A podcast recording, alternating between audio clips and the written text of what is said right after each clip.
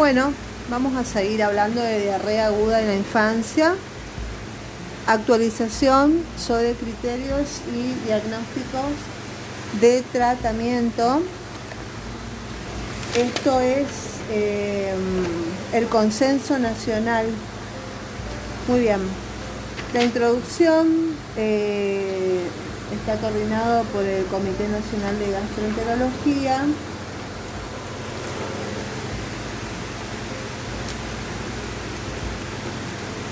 Bueno, eh, la epidemiología social que plantea un conjunto relacionado matriz de determinaciones para este problema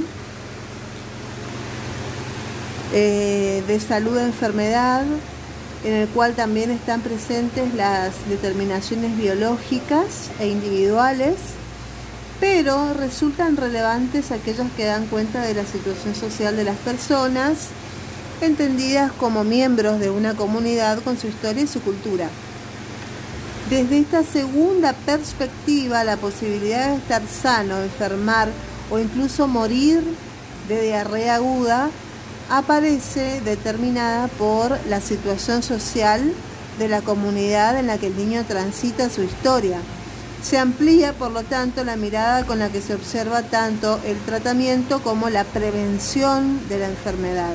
La labor de los integrantes del equipo de salud, desde cualquier ámbito en el que se desempeñen en la asistencia de cada paciente en particular, se enriquece con un abordaje integral que articula las acciones de salud con las decisiones correspondientes a los diferentes niveles.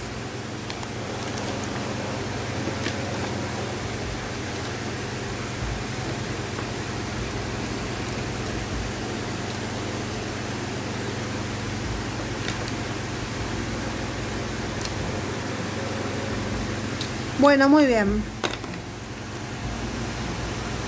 Eh, los niveles de responsabilidad política de la sociedad. Definición de diarrea. Definimos a la diarrea aguda como el aumento de la frecuencia de la fluidez y o volumen de las deposiciones con pérdida variable de agua y electrolitos y cuya duración es menor de 14 días. El cuadro clínico. Tenemos signos y síntomas que pueden ser causados por una gran variedad de microorganismos con distintos mecanismos de acción. Un interrogatorio detallado orienta hacia la etiología y factores de riesgo y el examen clínico determina el estado de hidratación, nutrición y presencia de enfermedades concomitantes. Tenemos las características clínicas según la etiología, tenemos características virales, bacterianas y parasitarias. Las, eh, bueno, la diarrea viral generalmente afecta a lactantes y niños pequeños, sobre todo en época otoñal, de comienzo brusco, con vómitos y fiebre que preceden en varias horas al comienzo de las deposiciones diarreicas. Después tenemos las bacterianas, que es más frecuente en época estival en niños mayores y con, con condiciones deficitarias de higiene personal, ambiental o alimentaria. Las diarreas acuosas con moco y sangre pueden corresponder a una disentería y asociarse con el síndrome urémico hemolítico.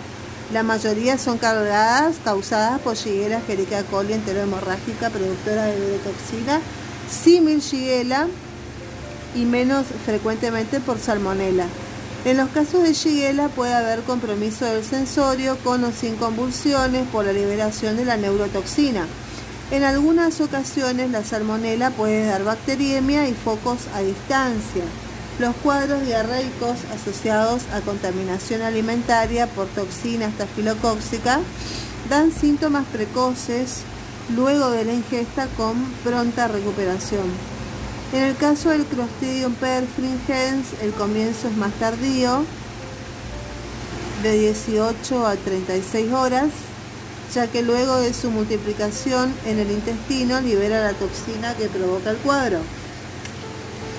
En algunos pacientes puede presentarse lo que se conoce como diarrea asociada a antibióticos, cuyo germen productor es el Clostridium difficile.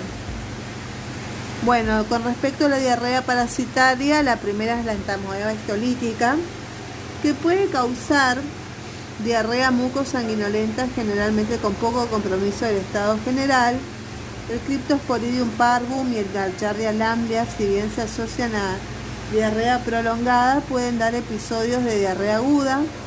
Los factores de riesgo para contraer, prolongar o complicar la enfermedad diarreica pueden ser de tipo 1 ambiental y familiar como agua y alimentos contaminados, inadecuado manejo de excretas, hacinamientos familiares con enfermedad diarreica, viajes, presencia de animales, condiciones higiénicas deficientes, mal medio social, bajo nivel de comprensión materna o madre adolescente.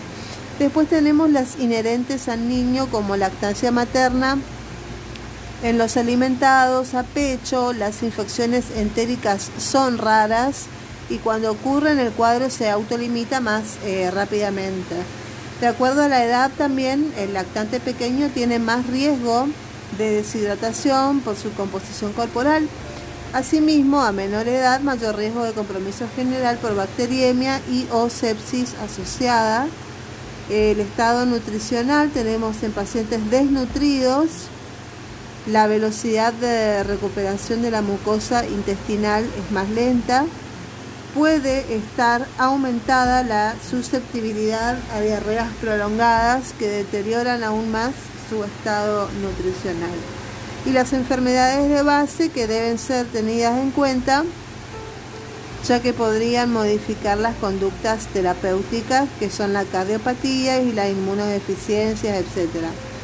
Bueno, con respecto a la enfermedad actual, debe considerarse una forma de comienzo, el tiempo de evolución, la presencia de fiebre, de vómitos, tipo, número y volumen de las deposiciones, tratamientos instituidos, ya sea medicación sintomática, antibióticos, ácido acetilsalicílico, tóxicos como infusiones caseras, calidad y cantidad de líquidos aportados. Las características de las deposiciones son de gran valor diagnóstico, dado que deben permiten inferir el mecanismo fisiopatogénico involucrado y el sitio comprometido, estableciendo la siguiente clasificación. Tenemos las diarreas acuosas que involucran al intestino delgado, son líquidas, abundantes y llevan a la deshidratación con pérdidas variables de electrolitos según el mecanismo de acción. Las secretoras eh, están mediadas por enterotoxinas que actúan a través del AMP cíclico, estimulando la secreción activa de agua y electrolitos hacia la luz intestinal. Pérdidas importantes de sodio, por ejemplo, vibrio cólera, Escherichia coli enterotoxigénica o ESET, Shigella, Salmonella, esas provocan las diarreas secretoras.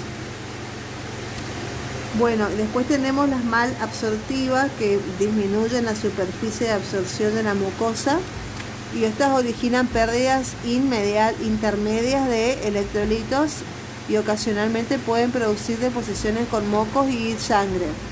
Acá tenemos la Giardia lamblia, el rotavirus, la Escherichia coli enteropatogénica y la Escherichia coli enterohemorrágica. Y después tenemos las diarreas osmóticas, que son las que atraen agua y provocan deposiciones con bajo contenido de sodio y aumento en la producción de gas. Y después tenemos las, esas son las diarreas, las diarreas acuosas. Después tenemos las diarreas disentéricas. Las diarreas disentéricas tienen invasión y penetración de la mucosa del colon y a veces del ilion terminal se caracterizan por fiebre alta, heces frecuentes, pequeñas y con moco y sangre, acompañadas de cólicos, pujos y tenesmo. Por ejemplo, la shigella, la Escherichia coli invasiva y raramente la salmonella, el Campylobacter jejuni, la Yersinia eh, enterocolítica y la Entamoeba histolítica. Se destaca que algunos agentes pueden actuar por varios mecanismos y en forma simultánea o sucesiva. En el examen físico, el examen físico eh, clínico debe ser completo. Bueno, tenemos la etiología, entonces que quede claro que puede ser viral, puede ser bacteriana o puede ser parasitaria. Dentro de las virales, lo más común es el rotavirus y el adenovirus. estos virus se producen más frecuentes eh, eh, en niños menores de 2 años que van al jardín en la época de otoño e invierno. La forma de transmisión es fecal, oral y respiratoria. En los niños se dan las virales. Después tenemos las bacterianas la primera es la Escherichia coli enterotoxigénica, que se dan todas las edades y también es fecal oral. Después, en segundo lugar, tenemos la otra Escherichia coli, que es la enteroadherente, que es eh, una diarrea aguda, crónica, eh, la diarrea al viajero. Esa es la Escherichia coli enteroadherente. Después tenemos la Escherichia coli enteropatógena, que está definida por cero grupo, tiene un mecanismo patogénico poco conocido, está relacionada con brotes epidémicos. Después tenés la salmonella notifi. Eh, la salmonella, bueno, es una, una bacteria gram negativa. Eh, la notifi tiene periodo de incubación de 6 a 72 horas predomina en menores de 5 años y se dan alimentos contaminados mal lavados. La salmonella tifi es muy esporádica, es poco frecuente en, agua, en áreas con buena eliminación de excretas, el agua potable, donde no hay cloaca, donde no hay buena eh, agua potable, aparece la salmonella.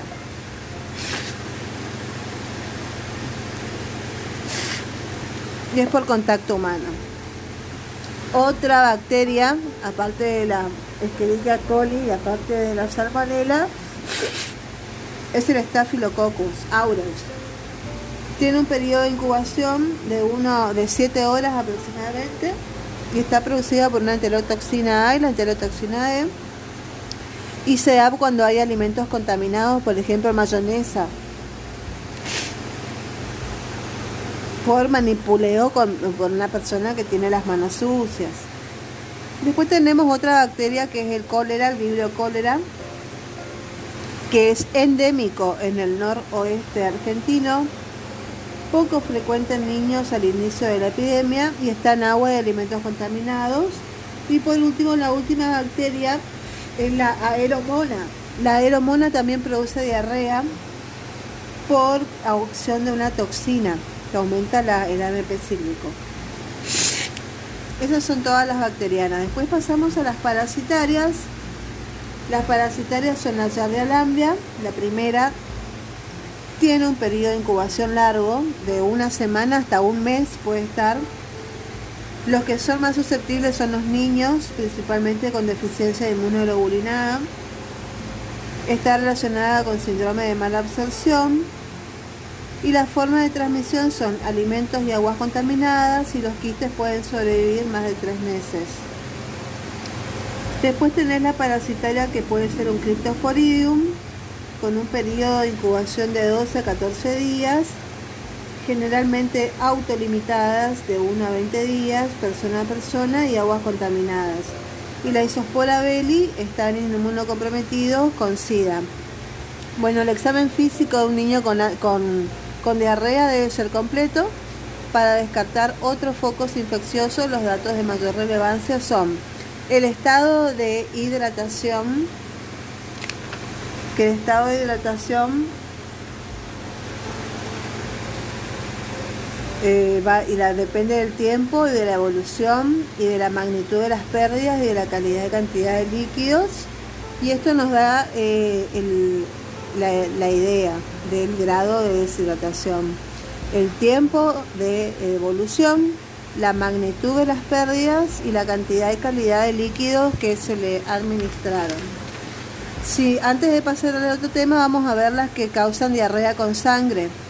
Tenemos las virales que causan diarrea con sangre son los rotavirus. Las bacterianas son la Escherichia coli enteroinvasiva, la Escherichia coli enterohemorrágica, la Shigella, la Salmonella, también el Campylobacter jejuni y la Yersinia pestis. Y las parasitarias es la entamoeba histolítica que provoca diarrea con sangre. Esas son las etiologías. Bueno, pasemos a la valoración semiológica del abdomen. Esto es examen físico.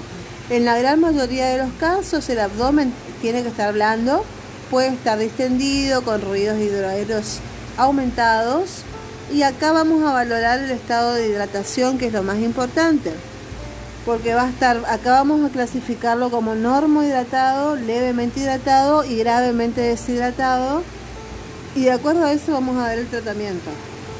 Un paciente normo hidratado tiene preguntar, hay que preguntar primero, después observar, después explorar, decidir y por último instaurar un tratamiento.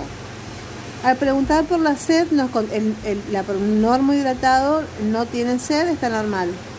La orina también está normal. Al observar el aspecto de un normo hidratado es normal, los ojos están bien, la boca, la lengua no están secas, tienen, están húmedas y la respiración es normal. Al explorar la elasticidad de la piel, el pliegue se deshace con rapidez, la fontanela es normal, el pulso es normal, el llenado capilar es menor a 2 segundos. Entonces, al decidir, eh, al ver todos estos signos y a la exploración, no tiene deshidratación, entonces vamos a aplicar un plan A para prevenir la deshidratación, que son 10 mililitros por kilo de, niño. Eh, un, un, paciente leve a moderado, moderadamente deshidratado, vamos a preguntar sobre la sed y me nos va a decir que tiene más sed de lo normal. Eso es un parámetro. La orina, ¿cómo es la orina? Poca cantidad y la poca que hay es oscura. Observar eh, qué aspecto tiene. Eh, ¿Tiene aspecto somnolento o somnolento o, irritado? Los ojos, ¿cómo están? Hundidos. La boca y lengua están secas. La respiración es mucho más rápida de lo normal cuando exploramos la piel, la elasticidad de la piel se deshace con lentitud, la fontanera está hundida, el pulso es más rápido de lo normal, el llenado capilar es de 3 a 5 segundos. Y hay que decidir si tiene dos o más síntomas o signos y si tiene deshidratación. Y el tratamiento hay que aplicar el plan B. Cuando es grave es cuando tiene signos de shock o está al borde del shock, es claro Preguntamos por la sed, es excesiva sed, hace más de seis horas que no orina, eh, eso es grave. Cuando el aspecto está muy deprimido, casi en coma, también es grave, los ojos están muy hundidos, llora y no tiene lágrimas, eh, están, la, la boca y la lengua están muy secas, no tienen saliva, la respiración es muy rápida, muy profunda. En la exploración la elasticidad de la piel el pliegue se deshace muy lentamente, más de dos segundos. La fontanela está muy hundida, se palpa y se observa. Eh, bueno, el pulso es muy fino o si no se palpa es signo de shock. El llenado capilar es mayor de 5 segundos. Y hay que decidir si tiene uno o más de los signos marcados eh, de shock, tiene deshidratación grave con shock o deshidratación grave sin shock y el tratamiento es aplicar el plan C para tratar la deshidratación grave con shock. Y hay que iniciar el tratamiento con rehidratación intravenosa. Para tratar la deshidratación grave sin shock, inicie el tratamiento por vía oral y observe la respuesta.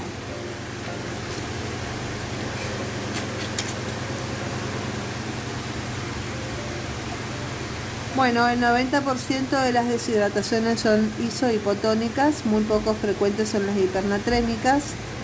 Tenemos la acidosis metabólica, acompaña a la deshidratación por diarrea, siendo la hipernea la manifestación clínica más llamativa.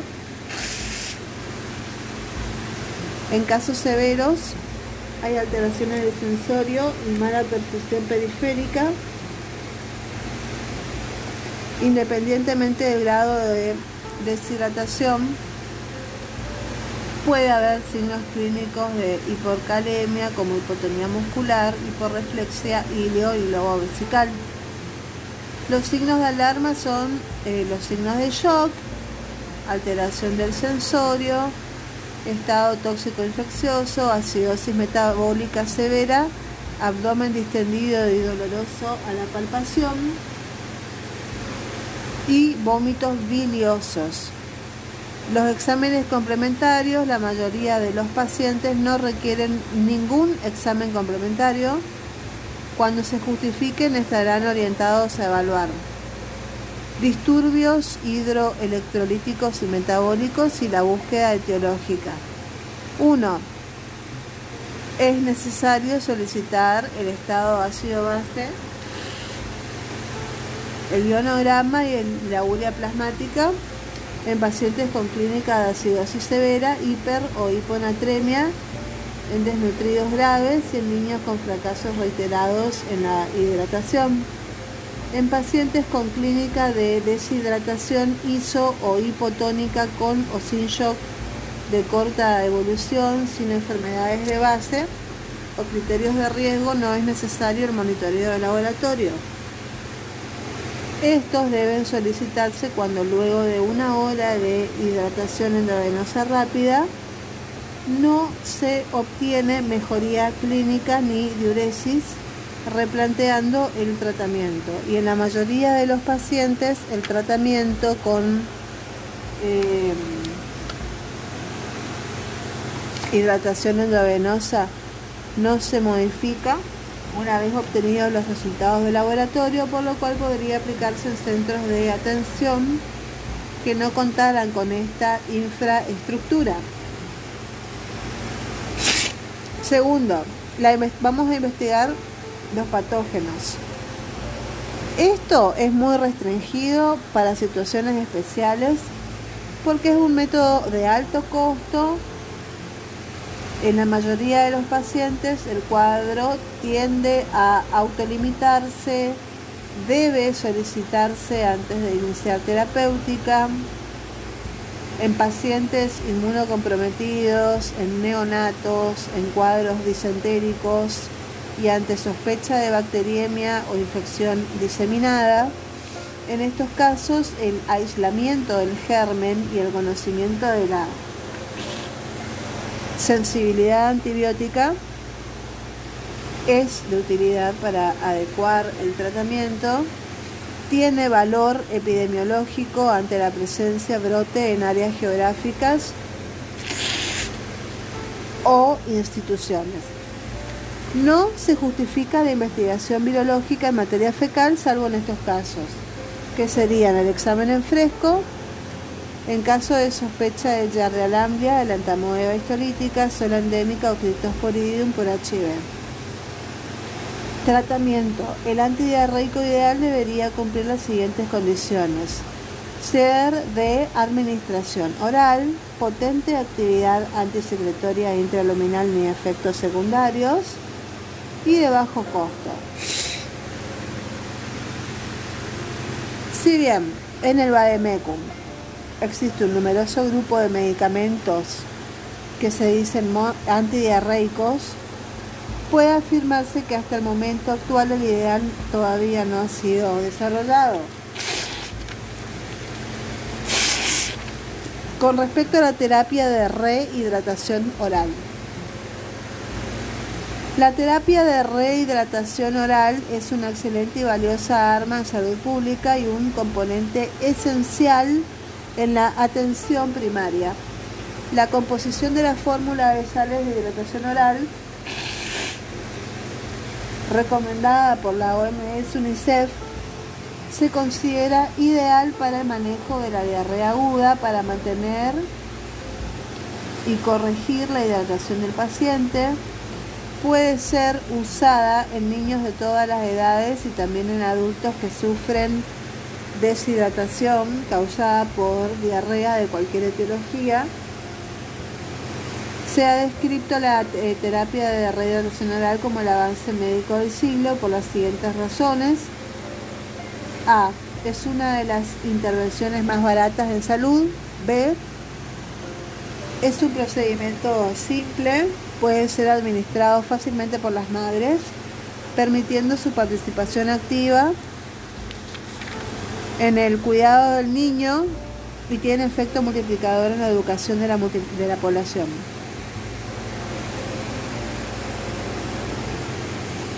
C. Mediante la mediante el empleo de las sales de hidratación oral se previene la deshidratación en los listados iniciales del episodio y además permite la alimentación precoz y adecuada durante y después de la diarrea, evitando deterioro nutricional. Puede utilizarse como única medida para la rehidratación exitosa alrededor del 90 al 95% de pacientes deshidratados. Y disminuyó la tasa de letalidad por diarrea en nuestro país a 0,5 por mil en 1994. Está compuesta por las sales de hidratación oral, está compuesta por cloruro de sodio, cloruro de potasio, bicarbonato de sodio, glucosa y agua. la preparación es, bueno, en un sobre se diluye en un litro de agua hervida previamente, se la deja a temperatura ambiente mezclando cuidadosamente antes de ofrecerla. Se conserva 24 horas a temperatura ambiente y 48 horas refrigerada. Bueno, y acá empieza lo, importante que es el plan A, plan B y plan C. Bueno, el plan A, atenti. Esto es para paciente enorme hidratado, para prevenir la deshidratación y el manejo ambulatorio. Bueno, eh, eh, la mamá tiene que ofrecerle al niño eh, más líquido de lo usual, pero el líquido es el agua o, sales, no té, no gaseosa, no jugos. con la alimentación con más frecuencia también, enseñar a la madre cómo buscar los signos de deshidratación y ofrezca 10 mililitros de sales de 10 mililitros por kilo de sales de rehidratación y enseña a la madre pautas de higiene personal y de alimentos. El plan B. El plan B es para el paciente hidratado moderado, deshidratado moderado. Bueno, el manejo también es ambulatorio, son 20 eh, mililitros por kilo cada 30 minutos cada media hora hasta lograr la hidratación Si vomita, esperar 10 minutos y volver a empezar. Instruir a la madre cómo administrarlo y enseñarle a la madre cómo puede prevenir la diarrea y la deshidratación y explicar cómo seguir con el plan A una vez que se recupere. Y el plan C es para, o sea, es eh, en internaciones para pacientes con shock eh, muy o muy deshidratado, iniciar em, un tratamiento con sales de hidratación oral igual a 1 o 2 del plan B y explicar cómo seguir con el plan A.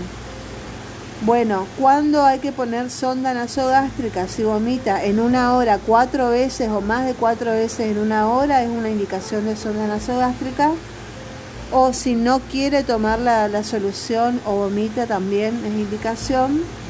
Y si no tiene mamá y no tiene un acompañante, está huérfano, también es una indicación de sonda.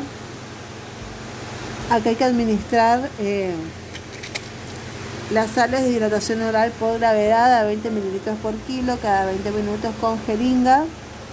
Si vomita, iniciar gastroclisis a 5 macrogotas por kilo y si tolera son 20 macrogotas por kilo.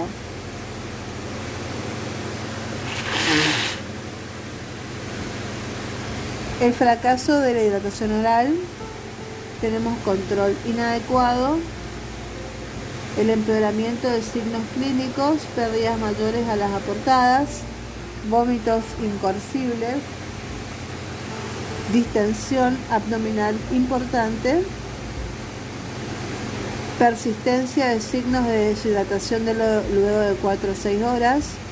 Las contraindicaciones de la terapia de rehidratación oral son shock, ilio, depresión del sensorio, dificultad respiratoria grave, abdomen tenso y doloroso.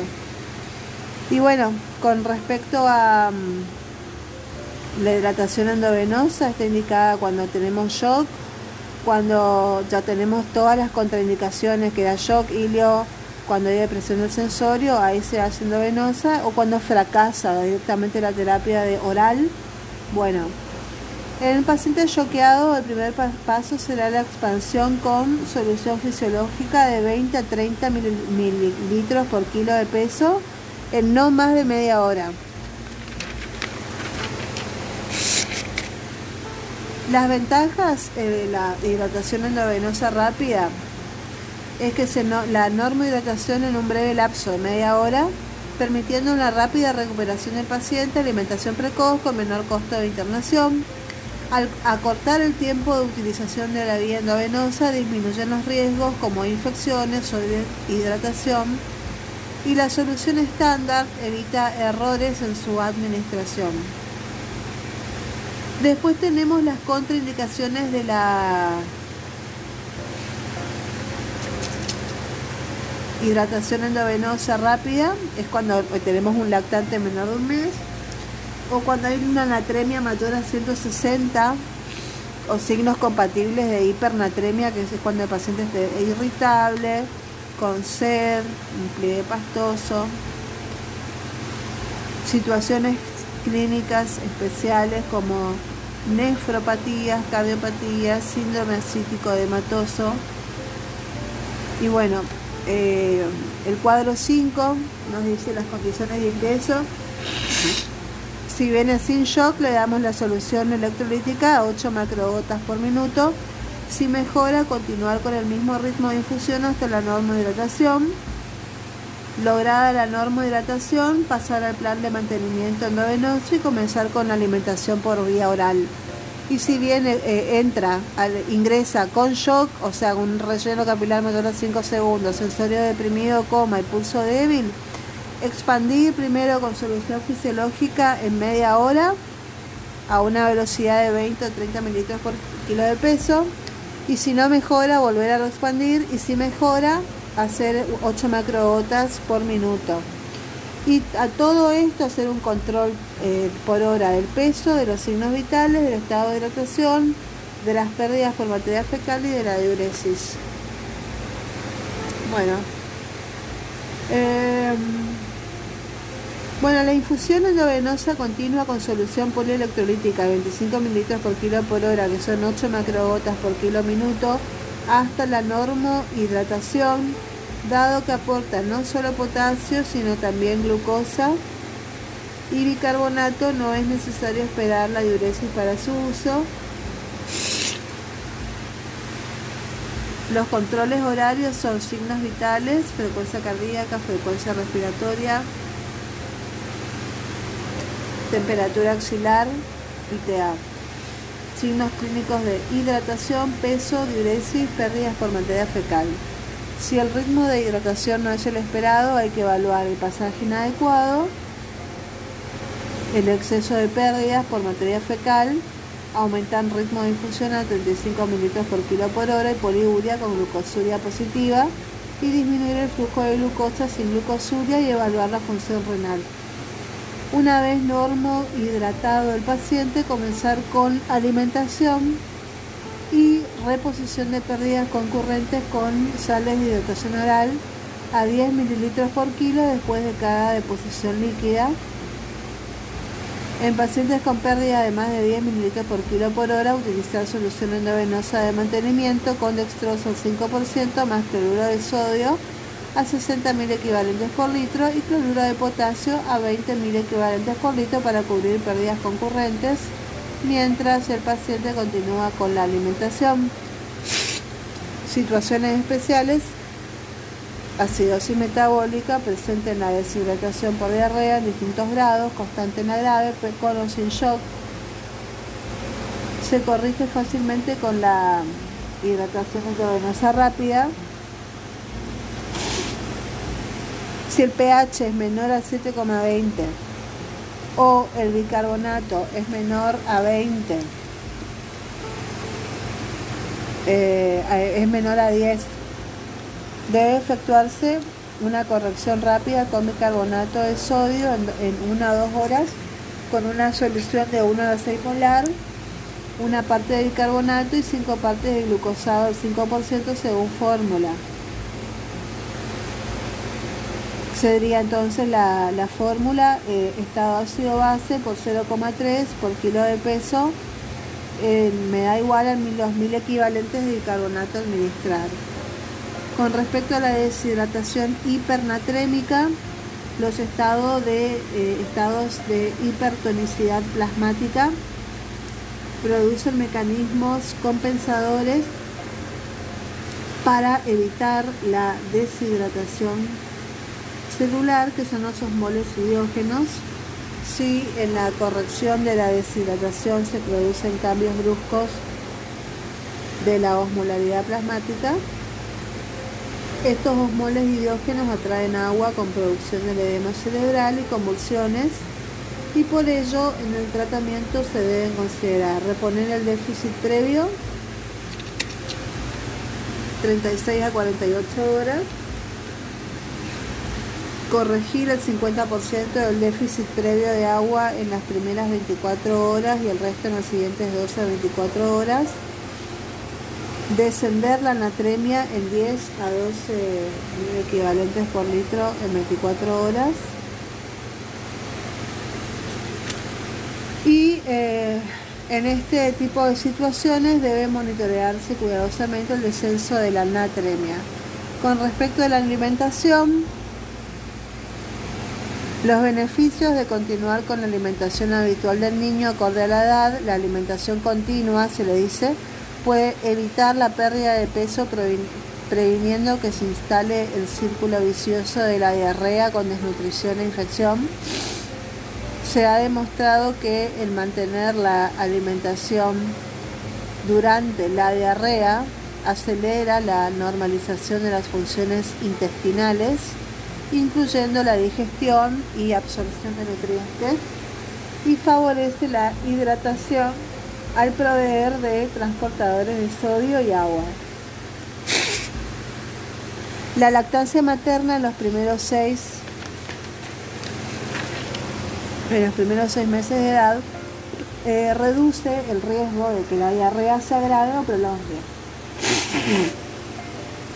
Al mismo tiempo que ejerce un rol preventivo, los niños amamantados durante los episodios de diarrea presentan menores pérdidas y menor duración de la enfermedad que aquellos en los que la alimentación fue interrumpida. Las dietas sin restricciones no empeoran el curso de los síntomas en diarreas leves o moderadas y aún pueden disminuir las pérdidas comparadas con tratamiento con hidratación oral intravenosa exclusiva y el efecto más notable es evitar el deterioro del estado nutricional. La mayoría de los lactantes no presentan síntomas ni signos clínicos atribuibles a mala absorción por déficit de lactasa el 80% de los niños, aún los menores de 6 meses con desnutrición leve o moderada, pueden tolerar leche con contenido de lactosa normal, no aumentando el riesgo de fracasos terapéuticos. El grupo que sigue siendo problemático en los países en desarrollo es el de los desnutridos graves, que tienen como único alimento la leche de vaca o fórmulas derivadas de la misma en las cuales estaría justificada la indicación temporaria de fórmulas sin lactosa. Los principios nutricionales es que los ingresos calóricos deben ser suficientes para cubrir el mantenimiento, las pérdidas por mala absorción y el déficit previo que en general se logra aumentando el número de tomas. Como el ingreso de alimento puede estar limitado por la rehidratación oral y la inapetencia, será necesario aumentar la densidad calórica de la dieta, especialmente durante la convalecencia con cereales y el agregado de aceites vegetales. La etapa de recuperación nutricional debe mantenerse hasta que el niño alcance una relación peso-talla del 90%. Indicaciones 1. Pacientes normohidratados, alimentados a pecho. Hay que continuar con el amamantamiento. Puede aumentarse la frecuencia de las mamadas para aumentar el aporte de líquidos y compensar la probable pérdida de apetito. Los alimentados con fórmula de vaca también se continúan Los pacientes con deshidratación leve o moderada hay que rehidratar en el transcurso de 4 horas, 6 horas máximo. Una vez que se restablece la hidratación, volver a la alimentación normal. Se considera un fracaso el tratamiento cuando hay un aumento persistente de la frecuencia del volumen de las deposiciones, que son más de 10 mililitros por kilo por día. Cuando hay también fracasa cuando hay distensión abdominal. Se considera fracaso también cuando hay recurrencia de la deshidratación. También se considera fracaso cuando hay una duración de la diarrea mayor de 7 días con mal progreso de peso que no sea motivado por un aporte inadecuado de nutrientes y ante el fracaso terapéutico está indicado reemplazo temporario con fórmulas sin lactosa o leche parcialmente deslactosada a concentración normal. Y en pacientes desnutridos graves hay que alimentar en forma inmediata a la corrección de la deshidratación con fórmulas sin lactosa o leche parcialmente deslactosada es importante alcanzar rápidamente la meta calórica. Hay que corregir el requerimiento calórico agregando las pérdidas estimadas por mala absorción y necesidades para la recuperación. En los mayores de 6 meses o cuya dieta tenga incorporados semisólidos, corregida la deshidratación, hay que mantener una alimentación habitual apoyándose en el aporte de alimentos no lácteos como cereales sin fibras, arroz, pasta, sémola, harina de maíz, carnes, papa, batata, etc. Y aumentar la densidad calórica con aceites vegetales, aportar el 50% del requerimiento calórico en base a semisólidos, aumentar frecuencia agregando una o dos comidas con el objetivo de ayudar a la recuperación. La alimentación indicada en la diarrea aguda debe ser equilibrada, altamente digerible, de bajo costo, basada en alimentos de disponibilidad local, aceptados culturalmente de fácil preparación. El tratamiento con antibióticos, la mayoría de las diarreas acuosas son en su mayoría causadas por virus o bacterias con capacidad autolimitante, no requiriendo antibióticos, pero eh, una indicación antibiótica se indica en los pacientes con compromiso sistémico que no sea atribuible a alteraciones hidroelectrolíticas o sea un shock, o en los que se sospecha una sepsis o bacteriemia. Y además del coprocultivo, se le hace un hemocultivo, el urocultivo, todo lo que se le hace a un paciente séptico y cultivo de líquido cefalorraquídeo. Se propone un algoritmo orientador para el tratamiento empírico inicial. Se indicará tratamiento en caso de estudio parásito. Si nos da parásito positivo para yarda lamblia, metronidazol. 15 miligramos kilo día, dos o tres dosis, 7 días. Y si nos da positivo para antamoeba histolítica, también metronidazol pero otra dosis, porque de, eh, para yarda lamblia era 15 y acá para entamoeba histolítica es 50. En tres dosis también, 7 a 10 días. Bueno, y eso es todo. Muy bien, gracias. Chao, chao.